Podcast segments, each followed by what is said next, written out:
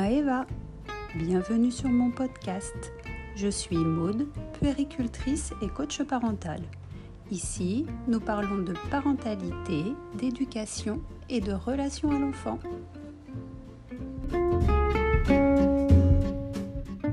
C'est l'histoire d'une rencontre avec Marie-Camille sur une plage de Tahiti autour d'un cocktail. Imaginez la plage de sable blanc, le coucher de soleil rougeoyant sous les palmiers, le cocktail de fruits frais, les bateaux sur le lagon. Je vous fais rêver? Ok. Eh bien maintenant, c'est l'heure d'aborder un sujet de conversation beaucoup plus sérieux. En fait, elle vient tout juste d'arriver au Fénois pour le travail. Ah si si, c'est vrai. Elle est formatrice auprès des enseignants de Polynésie. Et à l'issue d'une journée de travail, elle partage sur sa chaîne une vidéo sur le locus interne et le locus externe. Elle évoque que, au sein de son groupe, certains de ses stagiaires avaient tendance soit à prendre la responsabilité des choses qui n'allaient pas dans leur milieu professionnel, soit à reporter cette responsabilité sur le système, la hiérarchie, les collègues, la classe, etc. Alors, en l'écoutant, je me suis demandé d'où cela pouvait-il bien venir. En quoi notre éducation pouvait-elle influencer cette capacité à avoir ce qu'on nomme un locus de contrôle interne ou externe? Autrement dit, peut-on apprendre à prendre ses responsabilités? Avez-vous déjà rencontré cet enfant qui, lorsqu'une bêtise est faite, s'empresse d'accuser le copain, avant même que vous ayez posé la moindre question? Avez-vous déjà rencontré cet ado qui, même lorsque vous prenez soin de souligner les faits de manière purement objective, sans porter la moindre accusation, a déjà lâché un Ah non, mais c'est pas de ma faute, hein. Euh, oui, mais tu n'avais qu'à pas le faire. Avez-vous déjà rencontré ces personnes qui ont des problèmes et qui s'évertuent à vous expliquer que c'est à cause du système, de leur patron, de la hiérarchie, du voisin, du hasard, du brin d'herbe qui a mal poussé?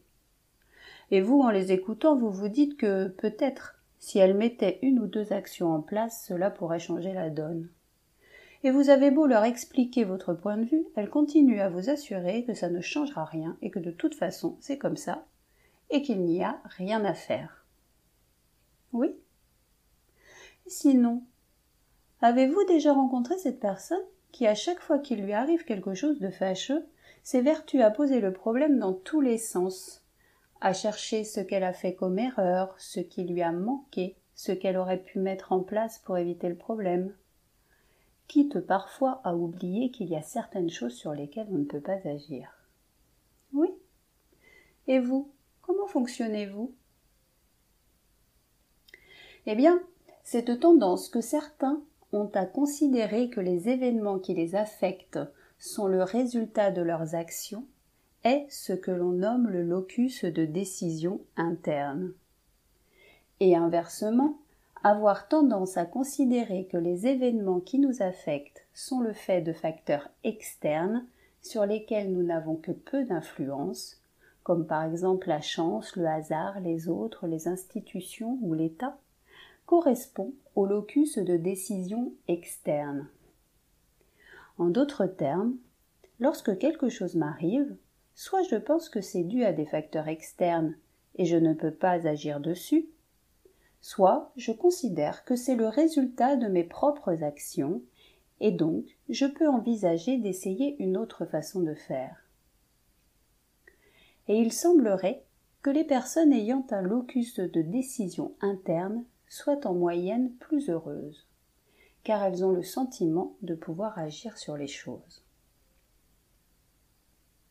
Alors, y a-t-il un lien entre le fait que j'ai un locus de décision interne ou externe et mon éducation? Et si oui, quel est-il?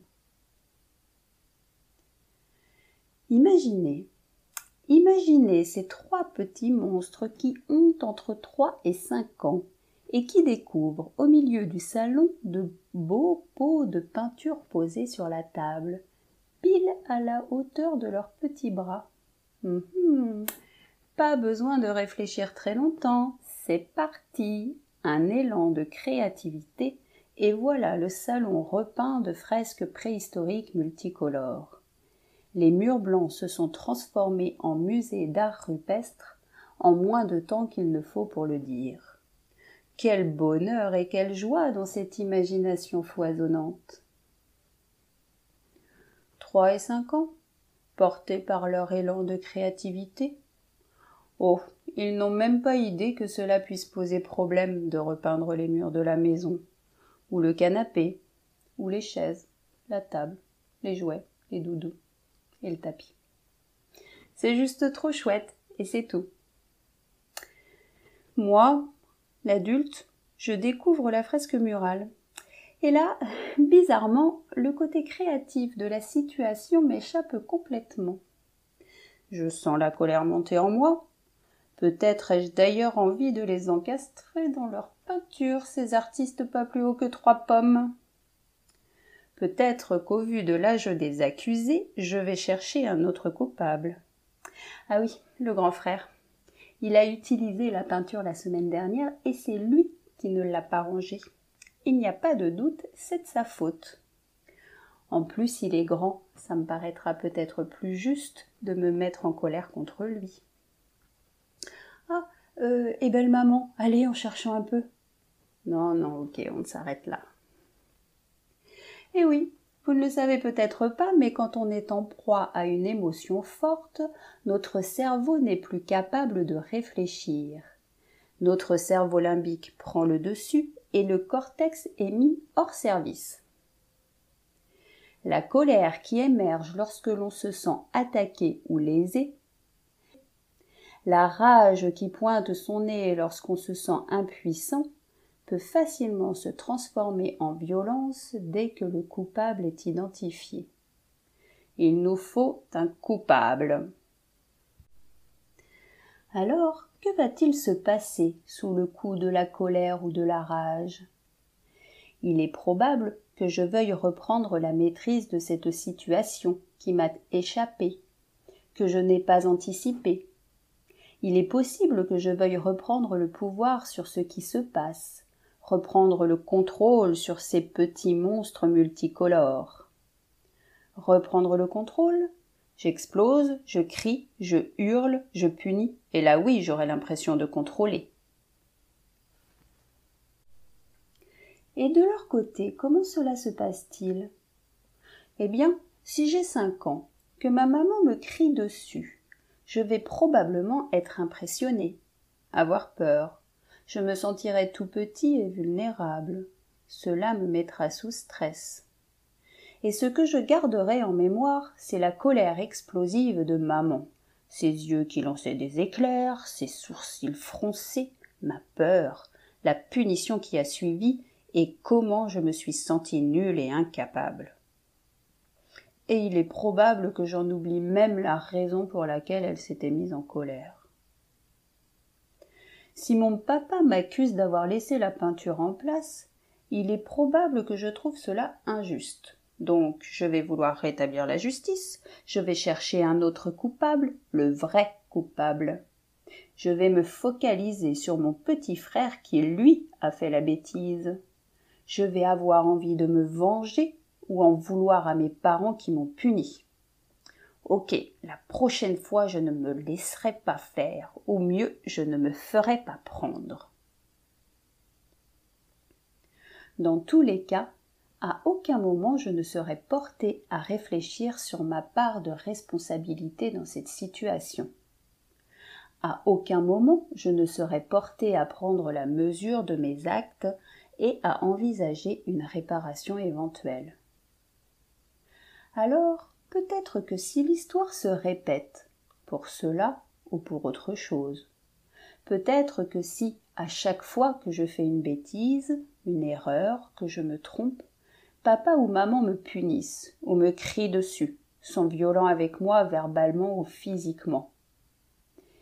Eh bien, petit à petit, j'aurais peut-être tendance à me focaliser sur l'autre, à chercher un coupable systématiquement, par peur que tout me retombe dessus, à accuser avant de comprendre, à chercher à échapper à la punition avant même de réfléchir à ma part de responsabilité dans le problème.